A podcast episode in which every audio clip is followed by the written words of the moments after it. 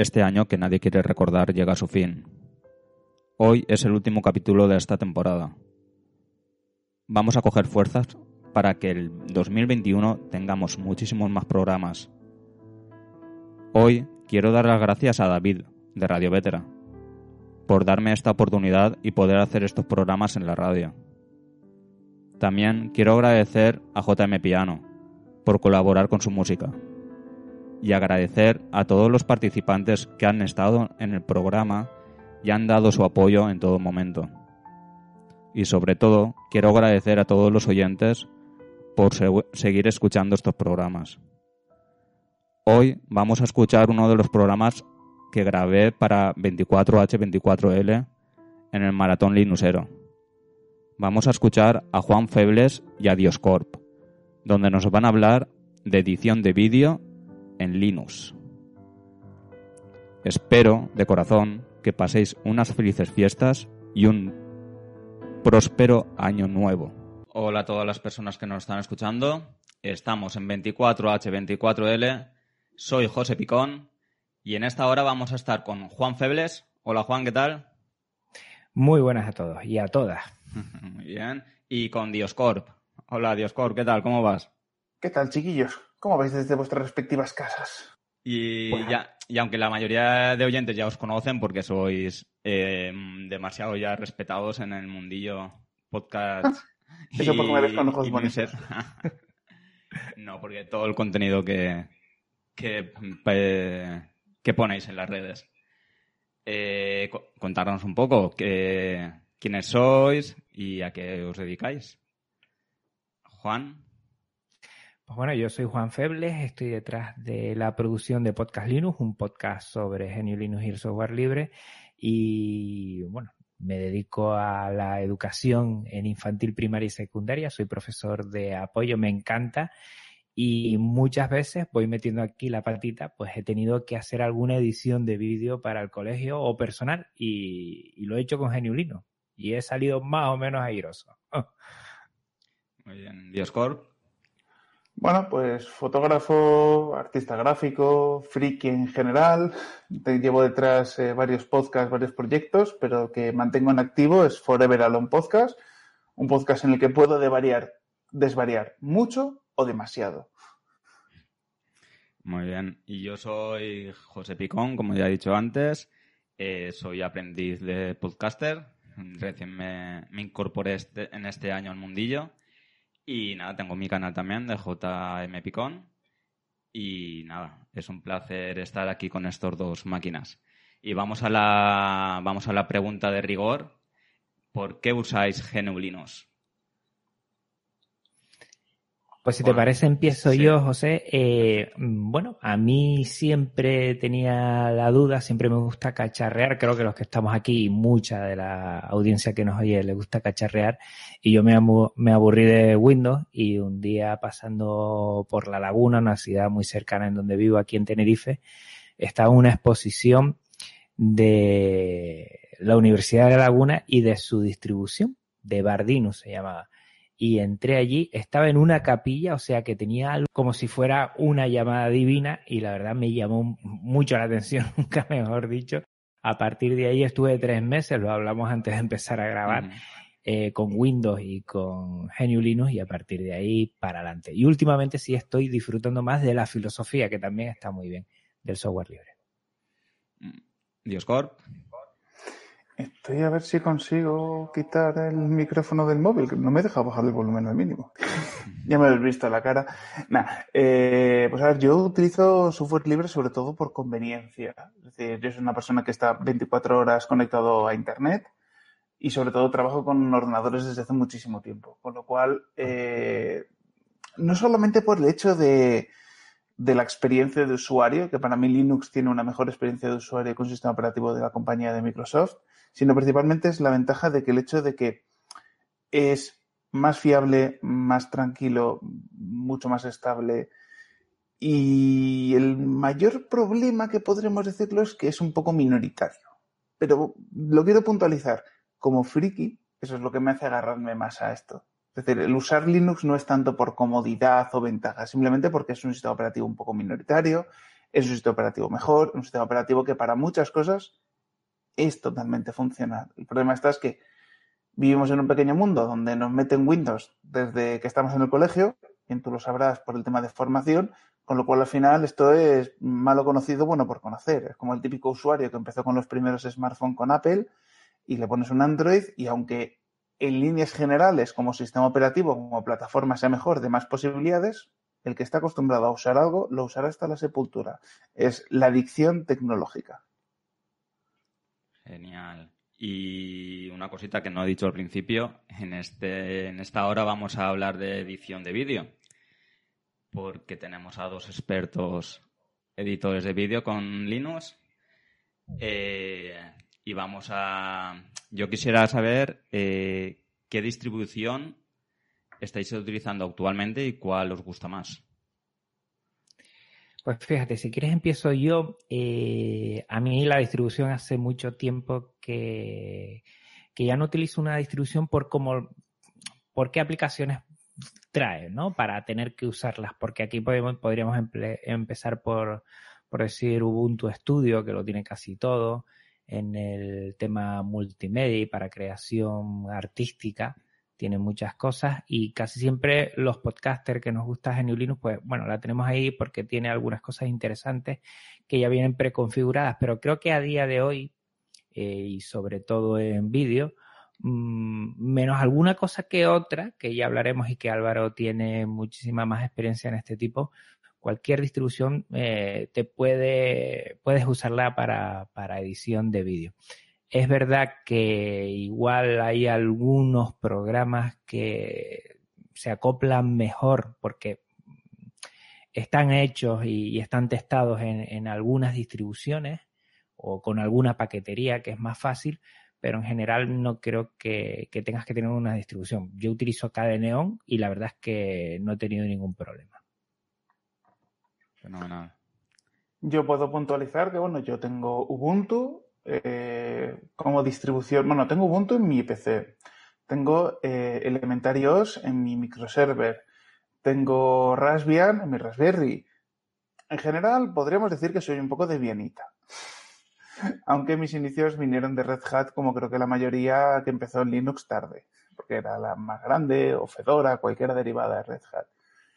Eh, en este caso estoy con Juan, en el sentido de que a día de hoy decir que una distribución es mejor que otra es, vamos a decirlo del género tonto, es crear bandos donde no existen. Porque si tú, por ejemplo, dices, no, es que yo soy de Manjaro, cógete y métete el, escritorio Mint en tu escritorio y ya está. Es decir, la distribución es la base. Al final, la gran mayoría de distribuciones todas se basan en Debian, en Ubuntu, porque todas ellas se basan en Debian, con lo cual al final es como mm, tener todos el mismo coche, que tiene cuatro ruedas, que tiene el mismo motor, porque sería el kernel de Linux, simplemente uno, pues porque el alerón tiene una línea pintada de verde, eh, la maneja del cambio, con lo cual generar bandos, mi frase es, yo uso Ubuntu. ¿Por qué?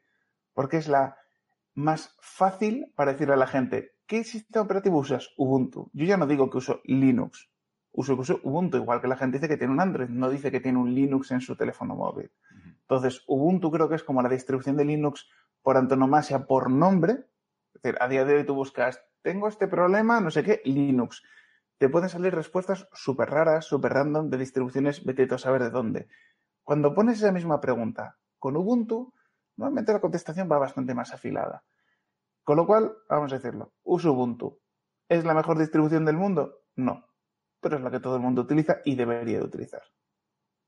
Igual también es la más sencilla y que equilibra muy bien, eh, Álvaro, el tema de, de tener paquetería lo más actualizada posible para que después no tengas problemas con algunos programas, pero también tiene esa estabilidad con los LTS y entonces mm, compensa bastante. Yo creo que sí.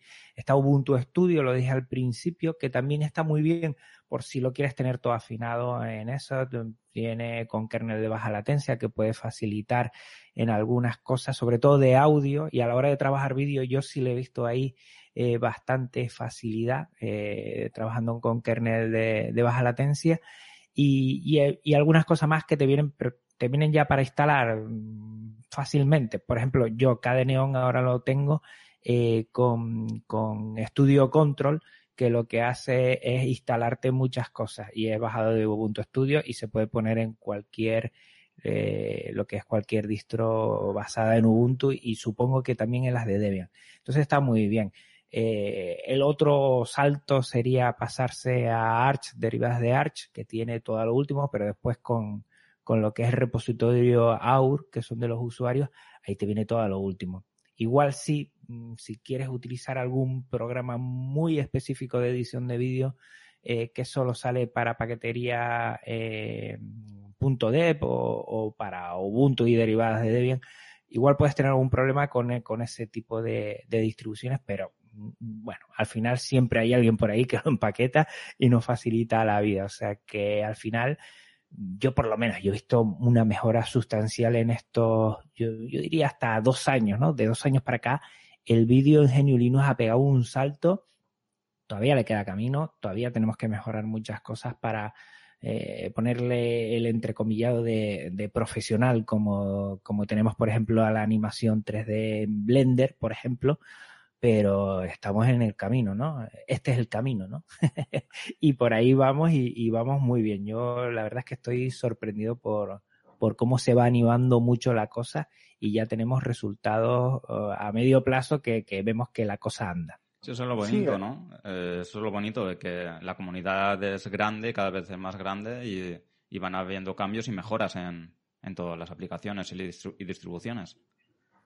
Hmm. Aquí sobre todo lo que podemos ver, que es lo que comenta Juan, es el hecho de que eh, Linux, bueno, en general las distribuciones, eh, las aplicaciones para Linux, por fin parece que están poniendo las pilas con la edición de vídeo, cosa que edición de texto se relaciona muchísimos años con eh, OpenOffice, que luego al final derivó en el fork LibreOffice. En ediciones gráficas pues tenemos como Inkscape como el gran abanderado, aunque hay otras tantas aplicaciones muy interesantes. Tenemos Scribo como alternativa a Quark Express, en general, a nivel audiovisual, tenemos un poquito todo, incluso para luces de espectáculos, control de iluminación robótica, DMX, tenemos eh, KDLight Plus, que sinceramente está bastante bien. Cierto es que en edición de vídeo, que es para mí el gran handicap que ha tenido Linux muy grande, porque no es que, es decir, estamos viniendo a tener aplicaciones funcionales de la nada.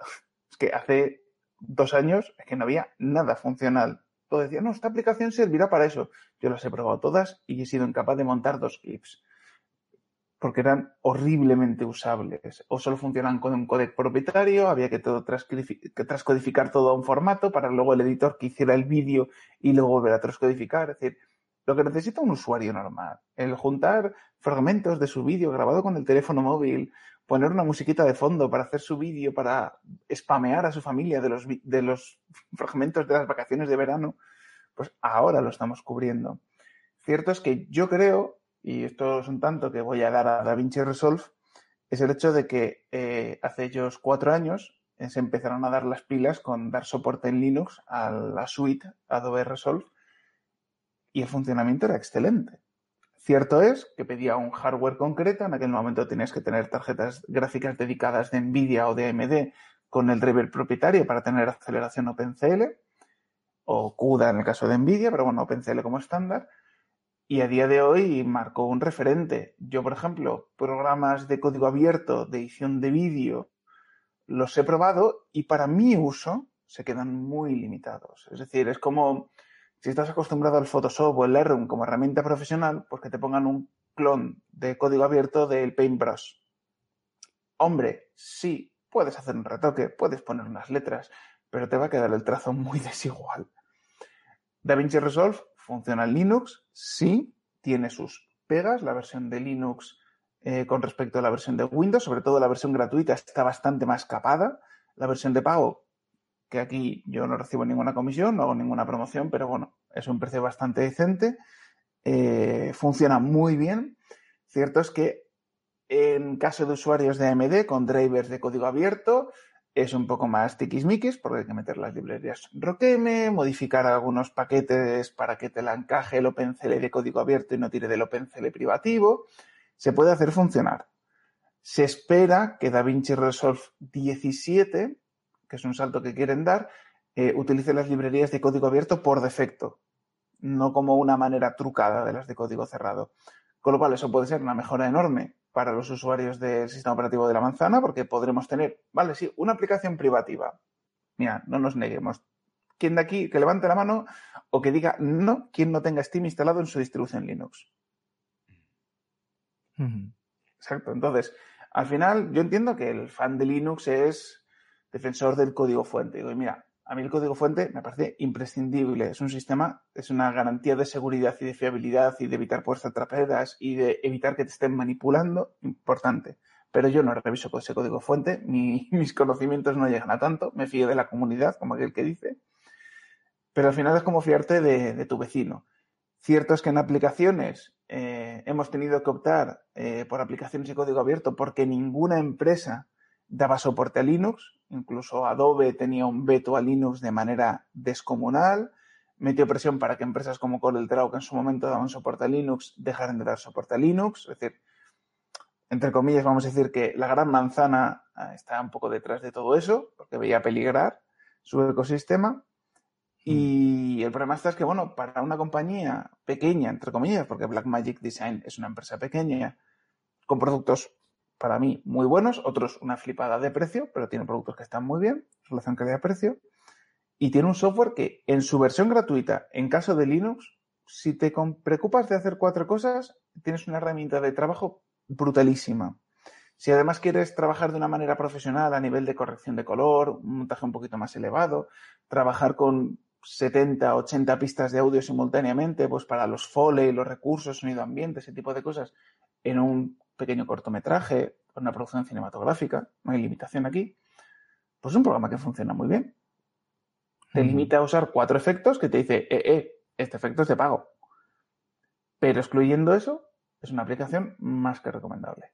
Pero fíjate, Álvaro, que yo sí lo que he visto, primero, que me parece genial.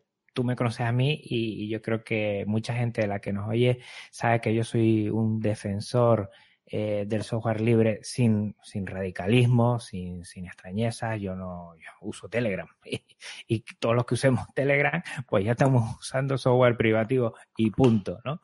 Y entonces en ese sentido yo creo que DaVinci Resolve eh, lo que ha ayudado es aportar a, lo que es GNU Linux eh, la posibilidad de ver un editor de vídeo eh, a nivel top dentro de nuestro sistema operativo. Para mí eso yo lo agradezco.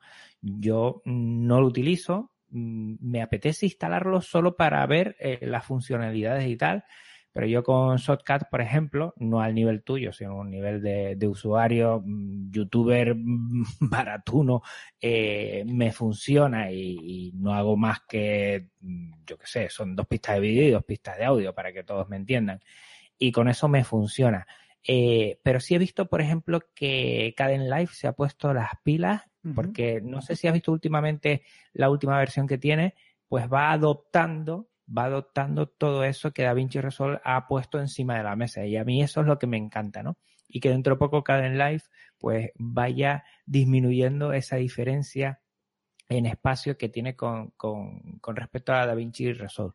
Eh, recordemos que hace unos años por cierto, que salió hace unos días eh, la nueva actualización de Pivity, ¿no? Que era un editor de los primeros que eso se rompía por todas partes. Yo recuerdo que, es que Pivity lo, encendía y hacías cualquier movimiento con, el vídeo, con, cualquier cosa y, y crasheaba.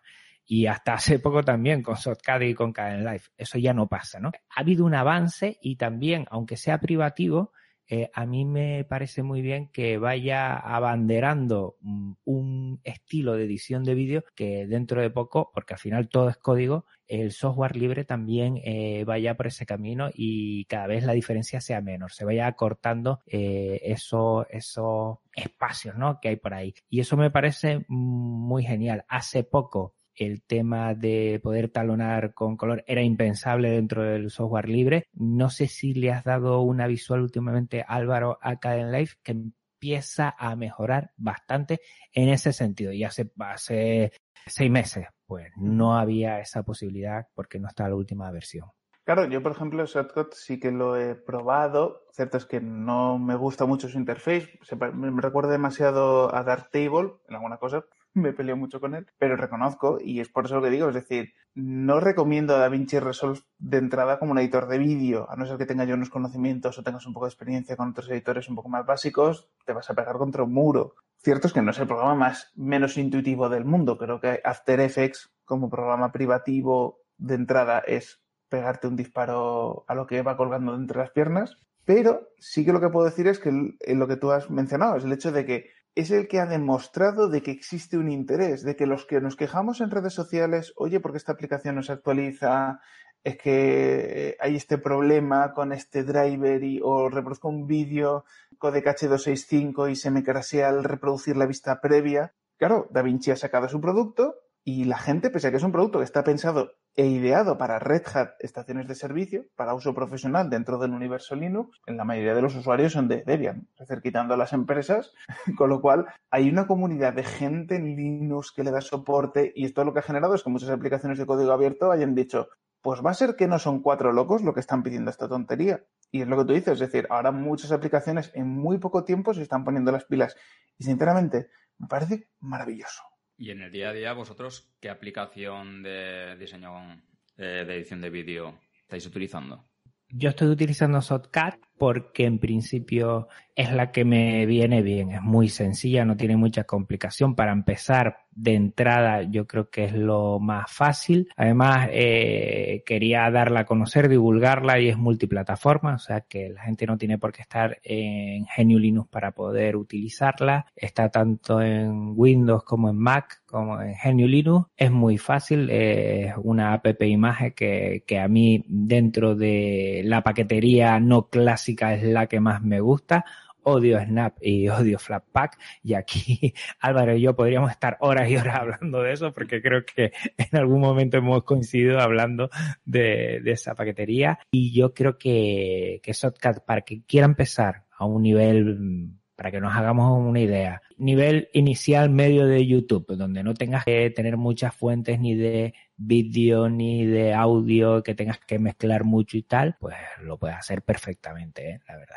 Y no tienen que, estar en Linux, pueden utilizarlo tanto en Mac como en Windows si quieren probar para antes de instalarse un GNU Linux. Sí, te voy a poner un ejemplo nada más. Hace años en el colegio eh, teníamos Windows, también había algo en Linux y querían probar algo de vídeo. Las posibilidades gratuitas y de pago que fueran libres había muy poco, ¿eh? Que fueran libres había muy poco. Hoy hay una cantidad espectacular para que sea multiplataforma, digo, ¿eh? O sea que en ese sentido está genial. Ha dado un salto, es como lo que ha dicho Álvaro, de seis meses, un año para acá, eh, el tema de edición de vídeo con software libre y específicamente en GNU Linux ha dado un salto cualitativo que es una pasada. Es ya una posibilidad, una alternativa, no a nivel profesional, profesional, aunque después voy a poner un pero y vamos a hablar con Álvaro de eso, pero sí a nivel amateur, medio, pues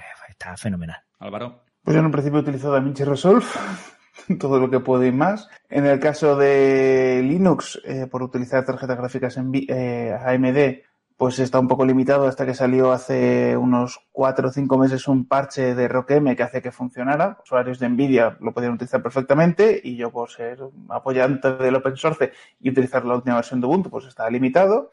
Esto se arregló por suerte, pero espero que en futuras versiones eh, este problema lo arreglen de raíz en el sentido de que sea ya compatible con el driver de código abierto de OpenCL. Por ahora, seguir trabajando con DaVinci Resolve. Es la aplicación que a nivel de edición de color con archivos de alto peso, alto bitrate y sobre todo con curvas de color, que es lo que yo trabajo muchísimo, con formatos tipo de color logarítmico, es el que más herramienta ofrece. A nivel de calidad de compresión, cierto es que la versión de Linux tiene limitaciones con la versión de Windows. Por ejemplo, en Windows puedes comprimir directamente en el mismo programa, en la misma licencia, con gratuito o de pago. Puedes comprimir en codec H264, H265, eh, y fotogramas independientes, puedes generar un, un DCI. En el caso de Linux, el problema está es que generas un archivo casi sin compresión y bastante brutete. Luego hay que pasarlo por FFmpeg, es un script que lo ejecutas, tiene una carpeta con recién salido de DaVinci Resolve. Abres el script, procesa el archivo que tengas en esa carpeta o los archivos que tengan en esa carpeta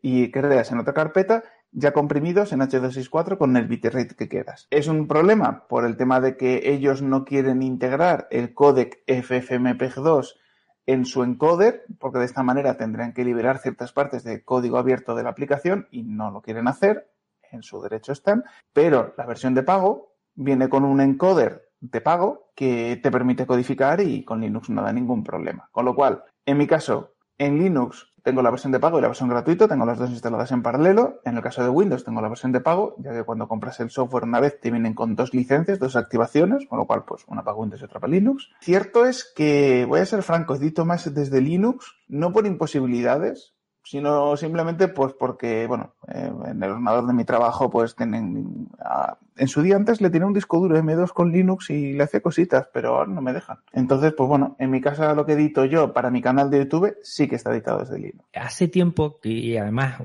esta no es la primera vez que hablamos Álvaro y yo de este tema, porque ya en un podcast lo, hemos hablado además de vídeo y genio Linux, y hablamos de la posibilidad de, de Blender, ¿no? Blender es para hacer animación 3D tiene dentro de lo que es el, paquete en sí de posibilidades, tiene un editor de vídeo dentro. El editor de vídeo es buenísimo. Eh, yo no lo he utilizado, pero sí conozco a gente como José GDF, que, que tú lo conoces mucho, José, que él edita en, en Blender directamente vídeo. Vídeo lo edita en Blender y dice que es muy bien.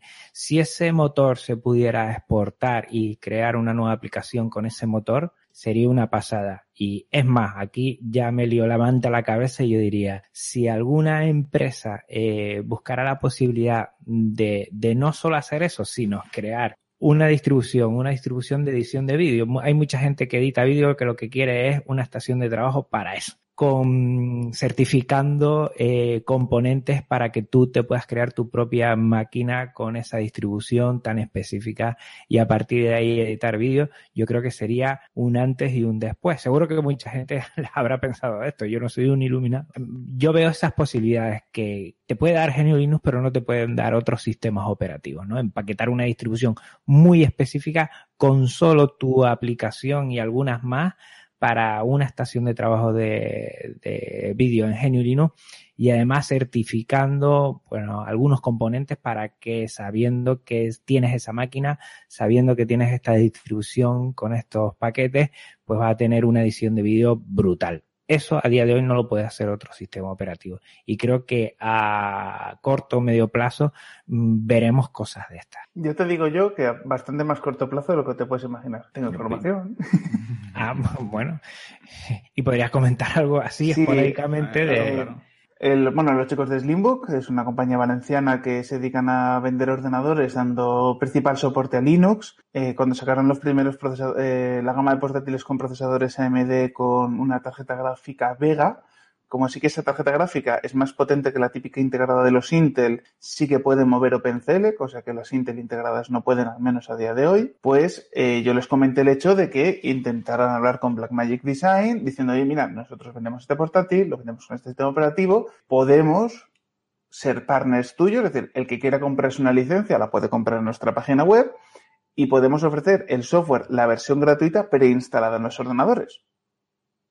Y de esta manera certificar de que el programa ya está para usar, ya le preinstalamos los drivers y demás.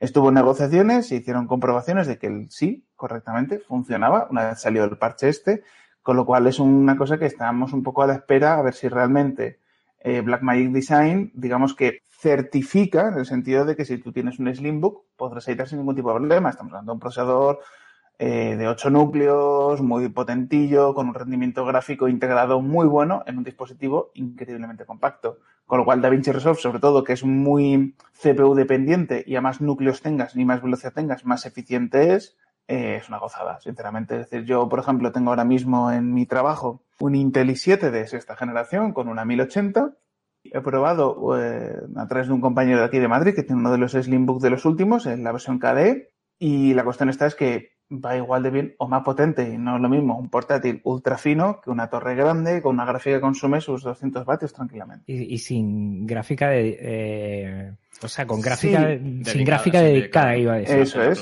Realmente DaVinci, eh, en este caso, para utilizar la tarjeta gráfica, utiliza OpenCL, sobre todo para la interface, para acelerar la interface de usuario. Realmente, en la mayoría de algoritmos, códex de corrección, es CPU. Sí que utiliza la tarjeta gráfica para acelerar, pero no es el 90%, sigue tirando de CPU. Con lo cual, eh, procesadores modernos con muchos núcleos, 4, 6, 8, 12 nada más, DaVinci Resolve los aprovecha todos los núcleos de la mejor manera posible.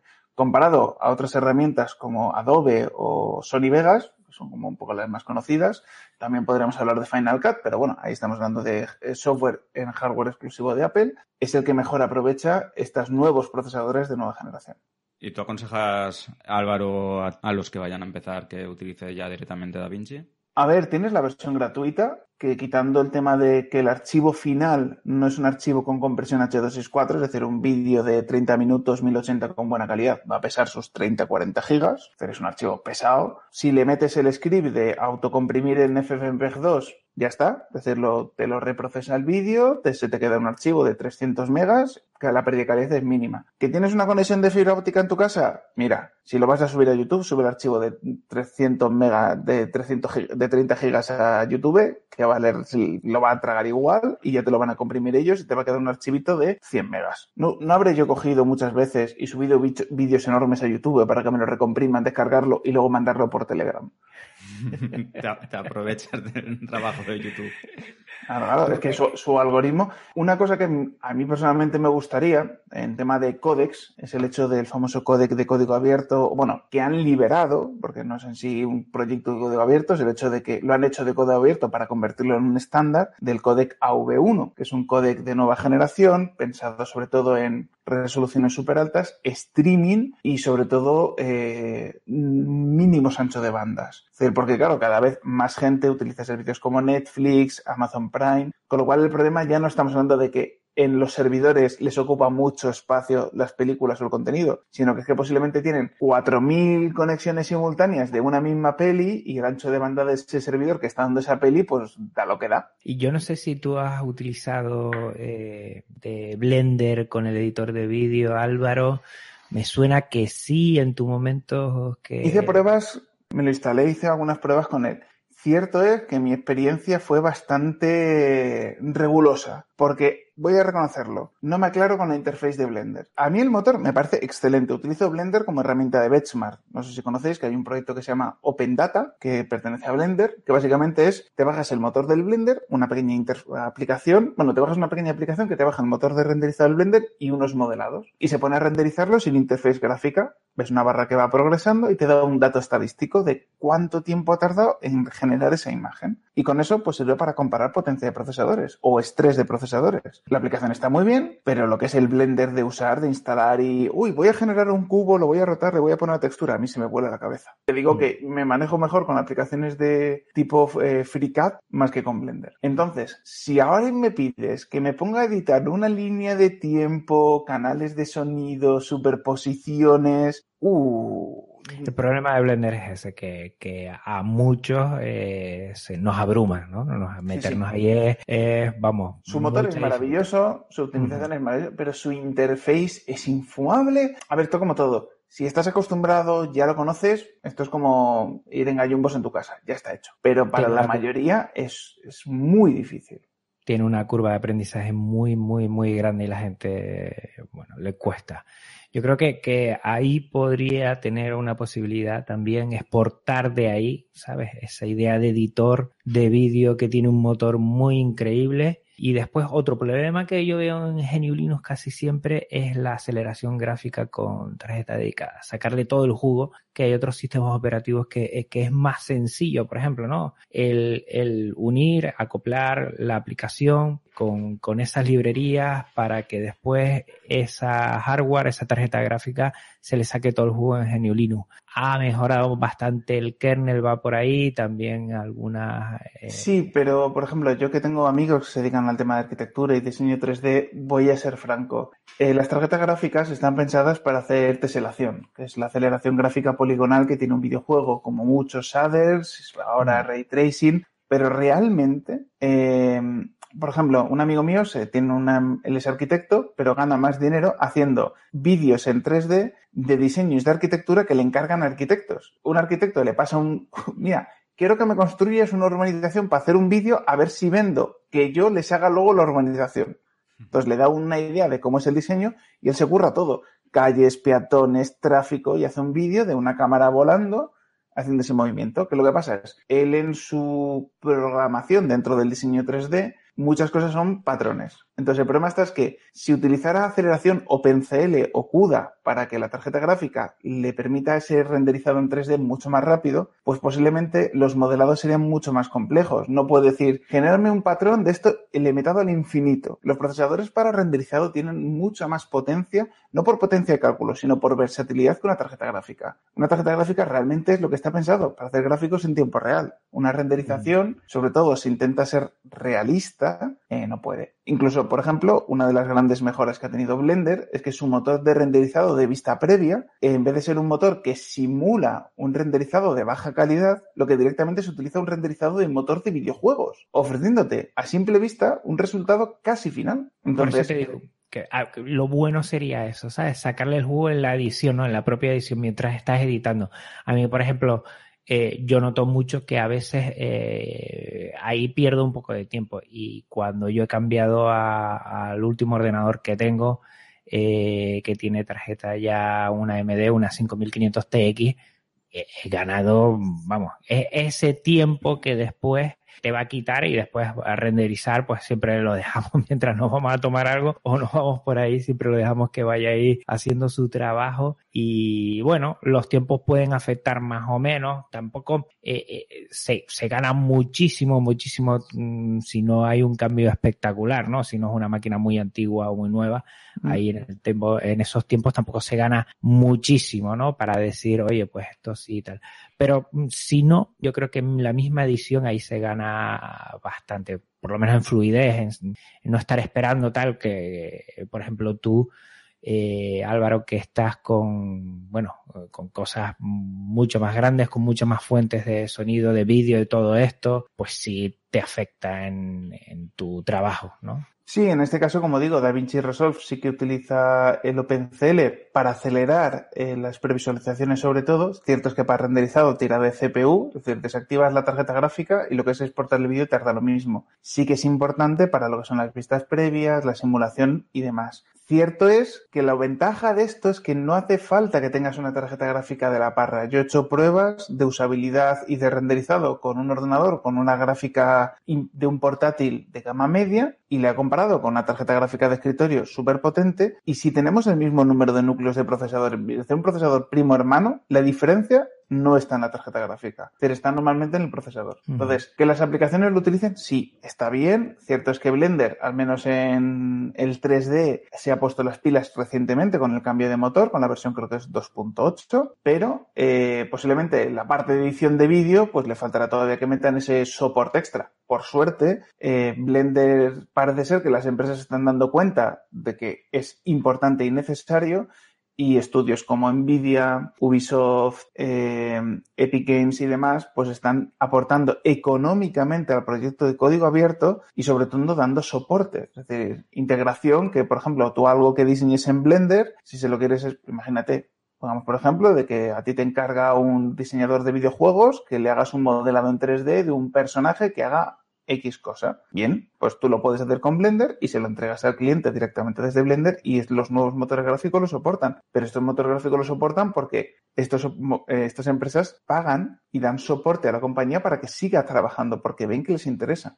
Con lo cual tardará un tiempo, pero llegará. Y la, y la gente que quiera mm, iniciarse o que quiera cambiar de, de ordenador, y que pues obviamente pues los, los Mac son ordenadores que se disparan de precio y tampoco te dan el trabajo lo mejor que tú quieres hacer, te lo van a dar, pero claro, a lo mejor con un equipo mucho más barato puedes tener esa fiabilidad de, a la hora de, editar vídeo, fotografías. ¿Qué ordenador que le recomendaríais? ¿Un portátil o una CPU con tarjeta gráfica dedicada o tarjeta gráfica aparte? Pues yo voy a empezar y después Álvaro seguro que, que tiene más experiencia y, lo que diga él me fío más que de mí mismo.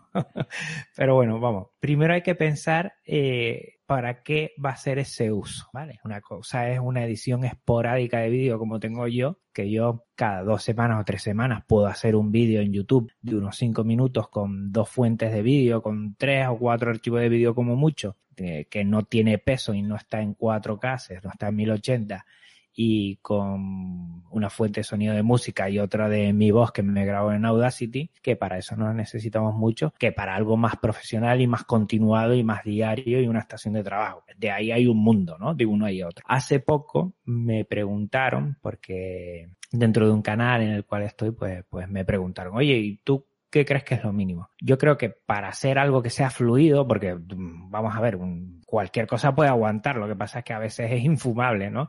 Estar trabajando, pero está claro que puedes jugar a juegos aunque vayan cracheando por aquí y por allá, bueno, no es jugable, ¿no? Lo mínimo para mí, para mí, un i5 de cuarta generación. Yo, si vas a hacerlo algo continuado, tiraría por un ordenador de sobremesa, no por un portátil, porque yo creo que te va a dar mejor frecuencia la, la CPU.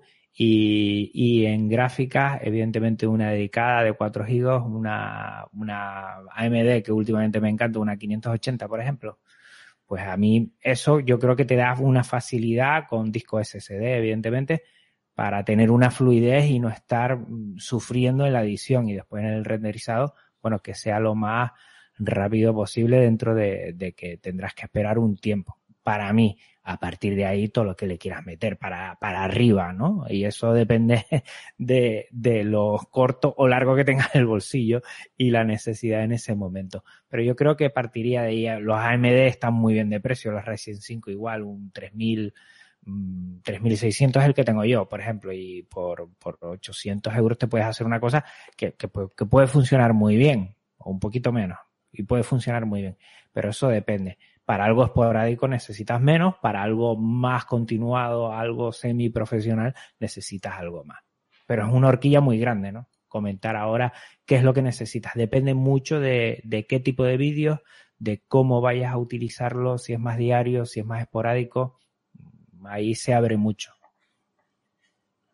Álvaro.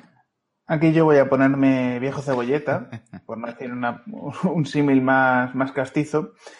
Eh, yo me acuerdo cuando me compré mi primer ordenador, un Pentium 133. Es decir, un desembolso en casa que básicamente fue el regalo de comunión ahorrado no sé cuántos años después, más algún regalo de algún cumpleaños de algún familiar que se pasó un poco de la cuenta. Y con ese dinero que el banco familiar tenía retenido de mí, pues me compré mi primer ordenador. Y una cosa que recuerdo en aquella época maravillosa es que te decían ordenadores multimedia. Digo, oye, perdona, con el 286 también tenía gráficos y sonido. Llevo jugando con Spectrum y también eso era multimedia, pero bueno. Eh, digamos que yo ya con ese primer 133, yo ya editaba vídeo en Windows 95 con el Adobe Premiere. Y voy a ser franco, ¿Era infumable? Sí. ¿Era lento? Hasta decir basta. También es verdad que en aquella época no existía el HD. Ya un vídeo de calidad a 640 x 480 ya era un milagro. La cuestión esta es, técnicamente puedes montar un vídeo con cualquier ordenador. Es decir, incluso no hace falta ni que sea un ordenador. A día de hoy muchos teléfonos móviles tienen mejor potencia que muchos ordenadores antiguos. Cierto es que Android es de código abierto, pero entre comillas. Entonces, realmente para editar un vídeo lo puedes hacer con cualquier cosa. Que te quieres plantear, oye, que esto me gusta y quiero invertir en un equipo más potente de lo que puede tener una persona media a día de hoy. Pues lo más normal es que tengas que tirar a un equipo nuevo. Es decir, si vas a comprarte un equipo, pues eso, un Intel de cuarta generación de segunda mano, al final lo que te estás comprando es un cacharro muy viejo. Que funciona, sí, pero que vuelvo a repetir, es que para editar vídeo hasta con un mechero lo puedes hacer. Otra cosa es que no le metas muchas capas, archivos muy grandes. Va a tardar, pero lo va a hacer igualmente. Eh, entonces, históricamente, yo siempre que he hecho configuraciones de ordenadores, siempre he sido de sobremesa en el 100% de los casos. ¿Qué es que eso es lo que van a ver? Sobremesa. Un sobremesa pequeñito, un tipo barebone, algo pequeñín. Pero para mí, la comodidad de ratón, teclado completo, una pantalla que la puedo levantar, inclinar a la altura, no tener que estar como acuclillado sobre un teclado pequeñito, que lo único bueno que tiene un portátil es que el teclado tiene radiador integrado, que en invierno es una comodidad en zonas en regiones como León, que hace frío, pues nunca, nunca en ninguno de los casos he recomendado un portátil. Ni que fuera gamer, ni que fuera superpotente, porque siempre los procesadores de portátil, al mismo coste que su equivalente de sobremesa, eran infinitamente peores. Es decir, un tercio de la potencia por el mismo dinero. Era algo que me parecía infumable. Y que la gente que lo compraba decía, es que es más cómodo porque lo tienes todo en un solo aparato. Digo, yo, tú eres tonto. Tú no te compras una televisión 4K para jugar a los juegos de la aplicación que, te viene en la tienda de la tele. Tú te compras una PlayStation, una consola. ¿Por qué tienes que, con la informática, hacer al revés? No, no, con lo que me dé la tele. No, tiene nada que ver. Pero, voy a ser franco, los Ryzen 4000, que son estos procesadores de arquitectura Zen 2 sacados en versión de portátil, han cambiado el paradigma de una manera brutal. Me pongo, por ejemplo, el procesador que tiene Fran, que es un procesador de gama media de escritorio, tienes por debajo, por alrededor de los 700 o 300 euros portátiles con todo integrado que tienen igual o más rendimiento que el ordenador que él tiene en su momento. Es decir, incluso por menos dinero te puedes montar un portátil de cero que lo tenga todo. Cierto es que sigues teniendo el inconveniente de la pantalla, pero ya estamos hablando de que al menos a nivel de potencia y prestaciones están igual o por encima. Cierto es que han salido ahora los nuevos Ryzen 5000 de escritorio que superan a los 4000 de portátil, pero estamos hablando que siguen siendo un dispositivo portátil. Entonces, mi filosofía es, entre un Ryzen 4000 de escritorio o cualquier otro combinante de, perdón, un Ryzen 4000 de portátil comparado a un escritorio, la pregunta que yo siempre digo es, ¿cuánto tiempo te vais a llevar el portátil fuera de la mesa de tu casa? Es decir, si me dices, no, yo es que saco el portátil una vez a la semana, cómprate un sobremesa. Porque para usarlo un día a la semana, para eso ni lo uses. Tenlo en tu escritorio, será más potente, lo podrás actualizar, su esperanza de vida será mucho más larga y podrá aguantar mucho más tralla. Y el día de mañana, con una inversión pequeña, lo puedes mejorar y actualizar. Cosa con portátil, no. Eh, pero cierto es, si como yo tienes un sobremesa, pero también tienes que trabajar fuera a menudo, tienes que hacer trabajos de edición en movilidad, pues vamos a recomendar que estos nuevos portátiles Ryzen. Aquí podemos tener a los chicos de Slimbook con este modelo de. A ver qué pasa con el nuevo Pro, que están sin stock desde hace ya bastante tiempo, y los nuevos que van a ir llegando. Tenemos realmente un dispositivo que dice, mira, no pierdo nada que me da un portátil. Porque al final una tele puedes conectarlo a una televisión externa, quien no tiene una televisión 1080 HDMI, y el teclado y el ratón, pues bueno, te coges un ratón inalámbrico o uno con cable y usas el teclado del portátil y mira, pues mira, tienes el radiador incluido. Porque al menos la potencia es la misma que la de escritorio. Las, diferencias son casi mínimas. Sí, también yo quería añadir el tema del disco duro, que, hombre, de estado sólido y si puede ser de los últimos, los M2, los NMV, que van muy bien, que vamos, ahí se puede trabajar como, como, como parte de disco duro, de disco duro, de SSD almacenamiento de, trabajo muy bien. Después ya puedes tirar eh, lo que quieras al disco mecánico, cuando ya puedes a un segundo disco duro, pero eso también facilita muchísimo, muchísimo el trabajo. Eso es lo que vosotros solo es tener el SSD y luego para almacenar. ¿Algo más que nos hemos quedado en silencio todos? No, estamos. No, yo creo que, que, es lo que has dicho tú. O sea, para empezar a editar en vídeo en Genio Linux, pues igual lo que tienes esporádicamente eh, te puede servir. Ahora, si quieres darle un mayor, una mayor continuidad, si quieres empezar eh, a trabajar con, con, muchos elementos, ficheros en, en 2K, 4K y todo esto, vas a tener, como tú has dicho bien, Álvaro, que comprarte algo nuevo. Yo tiraría por un Ryzen 5 3600 y una tarjeta M dedicada de la 580, por ejemplo, y por ahí ya puedes empezar a hacer algo un, buen disco duro SSD M2 que dije antes y con eso ya puedes hacer algo. Y si va a ser algo esporádico, lo, lo que tengas seguro que te va a funcionar con mayor o menor precisión, pero te va a funcionar. Bueno, en precisión va a ser la misma, el resultado será final. Otra cosa que tarde lo suyo en exportar, porque el disco duro sea mecánico y entre que le escribe, le escribe, se va a eternizar. Pero es que, por ejemplo, en la configuración que tú has dicho de sobremesa con respecto a los nuevos Slimbook, por seguir poniendo el mismo ejemplo, de empresa de confianza, eh, es que la diferencia de, de precio es 200 euros para arriba y para abajo y la potencia es la misma. Hmm. Cierto es que a nivel de tarjeta gráfica no es lo mismo una tarjeta gráfica dedicada para una integrada, pero como bien he dicho o intento explicar, en edición de vídeo, con que tengas un mínimo que añada ciertas funciones, la aceleración ya la notas. El tener una gama más potente no es un plus, es cubrir ese mínimo de aceleración. Es lo que te da ese gran salto. Con lo cual, digo, si puede ser un sobremesa porque no tienes que sacarle a casa, siempre va a ser mejor un sobremesa va a ser más silencioso, va a dar menos problemas, eh, le podrás meter más tralla, lo podrás ampliar con sistemas de almacenamiento paralelo. Pero a día de hoy, los procesadores, los Slimbook o los Ryzen 4000 es que están muy bien. Y mm, si eres un aventurero y no te importa comprar marcas raras, pues por AliExpress puedes encontrarte portátiles de 700 euros que tienen este procesador. Sí, la pantalla no será de tan buena calidad, la construcción será de plástico en vez de magnesio o aluminio, pero lo que el procesador es el mismo, con lo cual la potencia es cuasi la misma. Otra cosa es lo rápido o que envejezca o no ese dispositivo. Y dentro de la hora de trabajar, eh, los SSD eh, son más rápidos, pero claro, la fiabilidad de, los discos duros mecánicos son superiores. ¿Cómo no, no, no, no, ha cambiado totalmente ya hace años. ¿eh? Pero vosotros trabajáis con disco duro externo mecánico. Y si, es externo, peor todavía. Los puertos USB son un coladero de, problemas. No, no, a ver. Em, yo es que ya defender el SSD a día de hoy me parece casi hasta anacrónico. el que tiene un disco duro mecánico es porque ya lo tiene hace 6, 7 años. Es decir, todos los últimos ordenadores de hace 6, 7 años mínimo te vienen con un SSD tipo SATA. Que es lo típico de, yo me acuerdo de, me venía un cliente con un portátil viejo y me decía, es que el portátil va muy lento le abro el ordenador con Windows, evidentemente, que navegador usa Internet Explorer, abro Internet Explorer, veo que el 60% del campo de visión del navegador son barras de publicidad y es como en plan de... Gracias, brillante, maravilloso.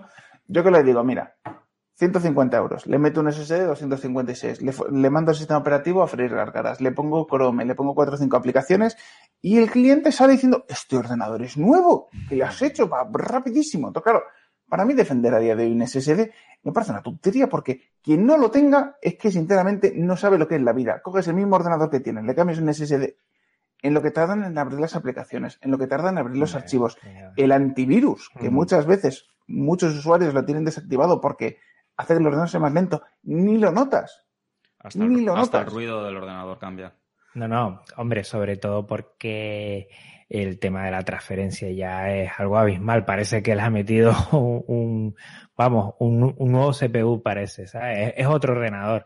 Y en edición de vídeo yo diría que es necesario, por lo menos que el, el SSD de almacenamiento, siempre digo disco duro, el almacenamiento eh, del sistema operativo donde vayas a trabajar la edición de vídeo tiene que ser el mínimo SSD y si puede ser M2 eh, NMVE, que son los últimos que están muy bien de precio ya. Por de 250 gigas te puede costar eh, menos de 50 euros y yo creo que eso ha un montón. Por 30 euros los tienes.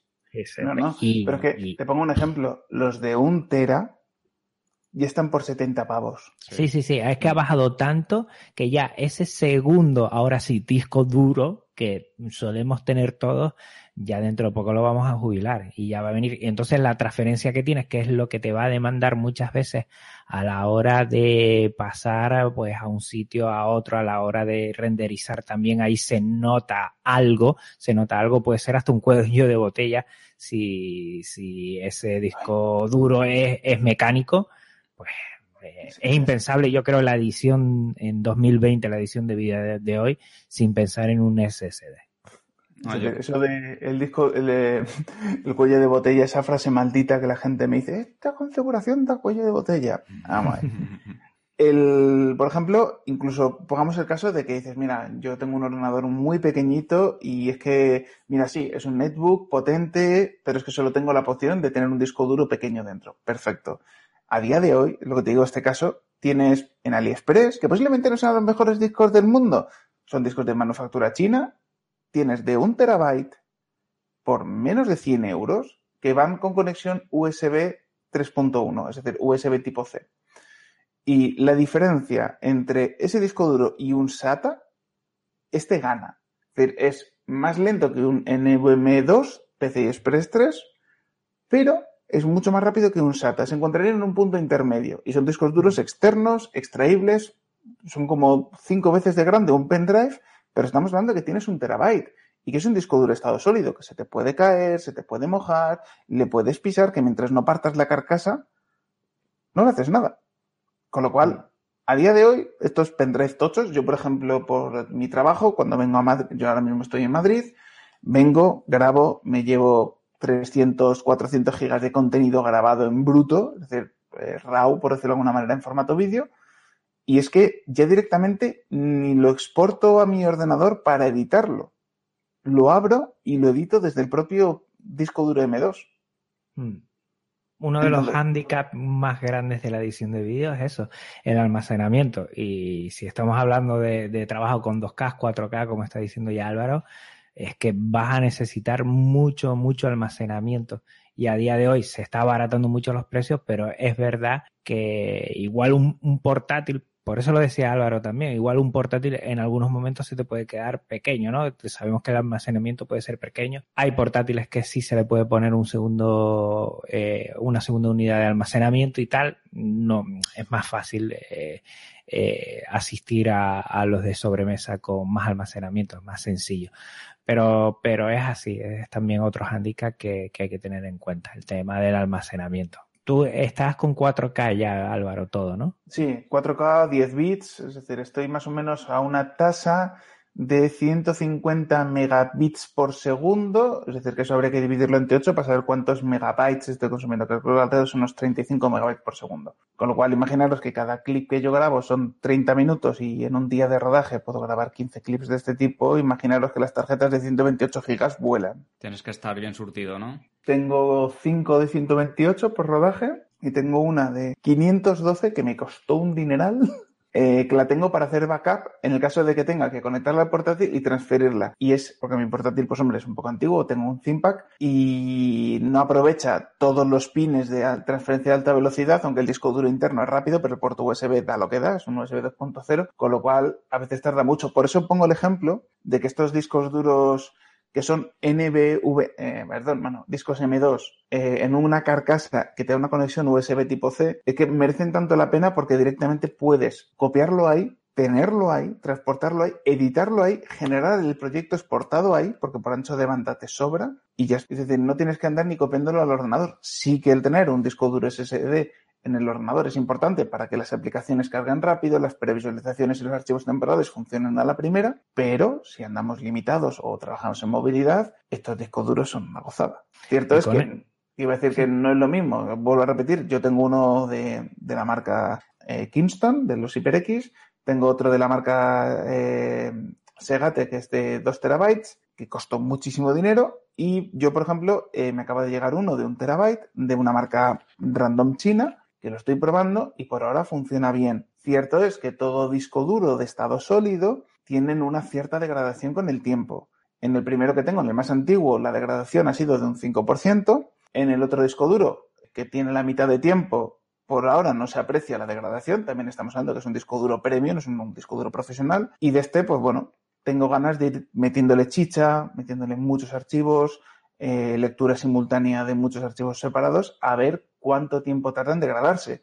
Si se degrada el doble de rápido que el disco duro más antiguo M2 que tengo, es decir, que me da una vida útil excelente, es decir, del 80% de rendimiento eh, de dos años, por el precio, compensa. Al menos en mi caso. Muchas gracias a los dos. Ya llevamos una hora. Se me ha pasado muy rápido ahora que he mirado el tiempo. Eh, muchas gracias a los dos. Eh, y quiero eh, decir una cosa que ya la ha dicho varias veces Álvaro.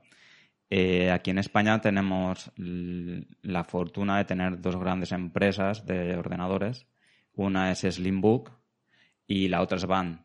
que antes de comprarse un ordenador, por favor que miren, entren en las páginas web de cada compañía que tienen unos ordenadores mm, de primera clase y unos grandes precios. Y la venta y la posventa son geniales. O sea que mm. Animaros a, en vez de compraros un Asus, un Dell, eh, un ThinkPad, eh, por favor entrad ahí que os van a sorprender. Eh, nada, solo despedirme, daros las gracias a Álvaro y a Juan. y a los oyentes, nada, que en 24H24L eh, van a estar los podcasts también subidos en la página web de 24h24.org. Vais a tener todo el contenido.